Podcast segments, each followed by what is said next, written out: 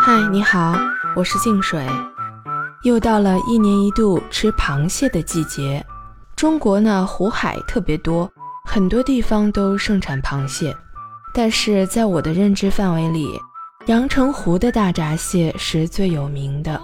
每年一到中秋国庆时节，阳澄湖的大闸蟹开始陆续上市，在一些大型超市的生鲜柜台上，纷纷摆出了这种捆着脚的螃蟹。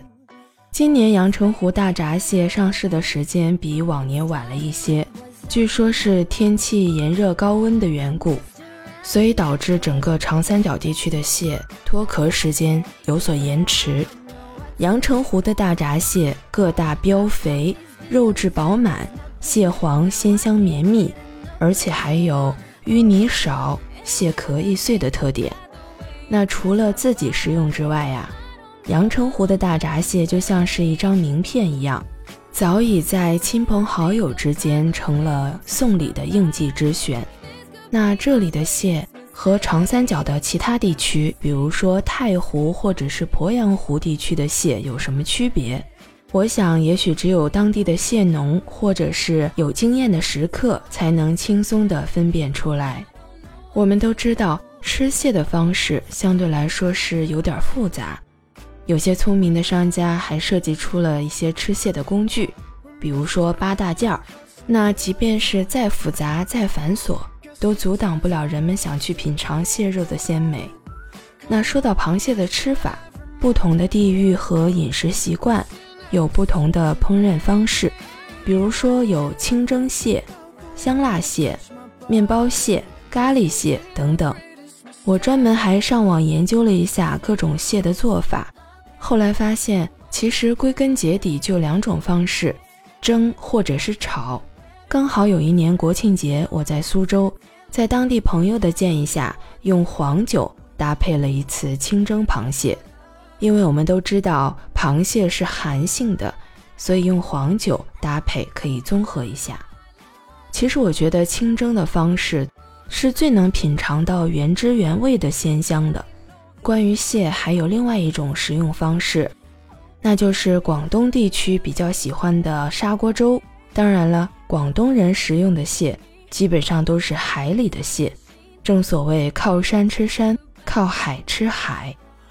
我和朋友曾在深圳的一个街边小店里，花了大概四十多分钟的时间，等待着一锅现熬的砂锅粥。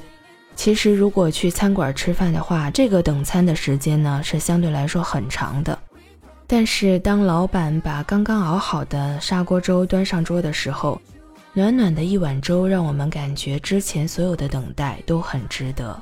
虾和蟹的鲜香已经完全沁入到粥的米香里面。从那一刻开始，我便爱上了砂锅粥。于是我向身边的潮汕的同事请教。请教这种砂锅粥的制作方式，他便告诉我，他们家做砂锅粥的方式其实特别特别的简单。首先呢，是用砂锅熬一锅排骨汤，当骨汤基本上熬好的时候呢，加入生米继续熬煮，待到米出焦的时候，把之前准备好的虾和切好的蟹放到粥里面，大火煮两分钟左右。然后根据自己的口味加入调味料，比如说盐、姜、香菜等等。听上去是不是特别简单？当然，除了这些之外，你也可以根据自己的喜好加入其他的食材。那在阴雨绵绵的南方，尤其是冬天，喝一碗海鲜砂锅粥，会让你瞬间从头暖到脚，幸福感满满。听上去是不是也感觉暖暖的？如果你喜欢喝粥。不妨也可以来试一试，这种由内而外的暖，真的是冬天里面最好的安慰了。好了，今天关于螃蟹的话题我们就先聊到这里了。如果你也喜欢吃螃蟹，而且也很会做螃蟹，欢迎你在评论区留言。谢谢你的收听，我们下次见。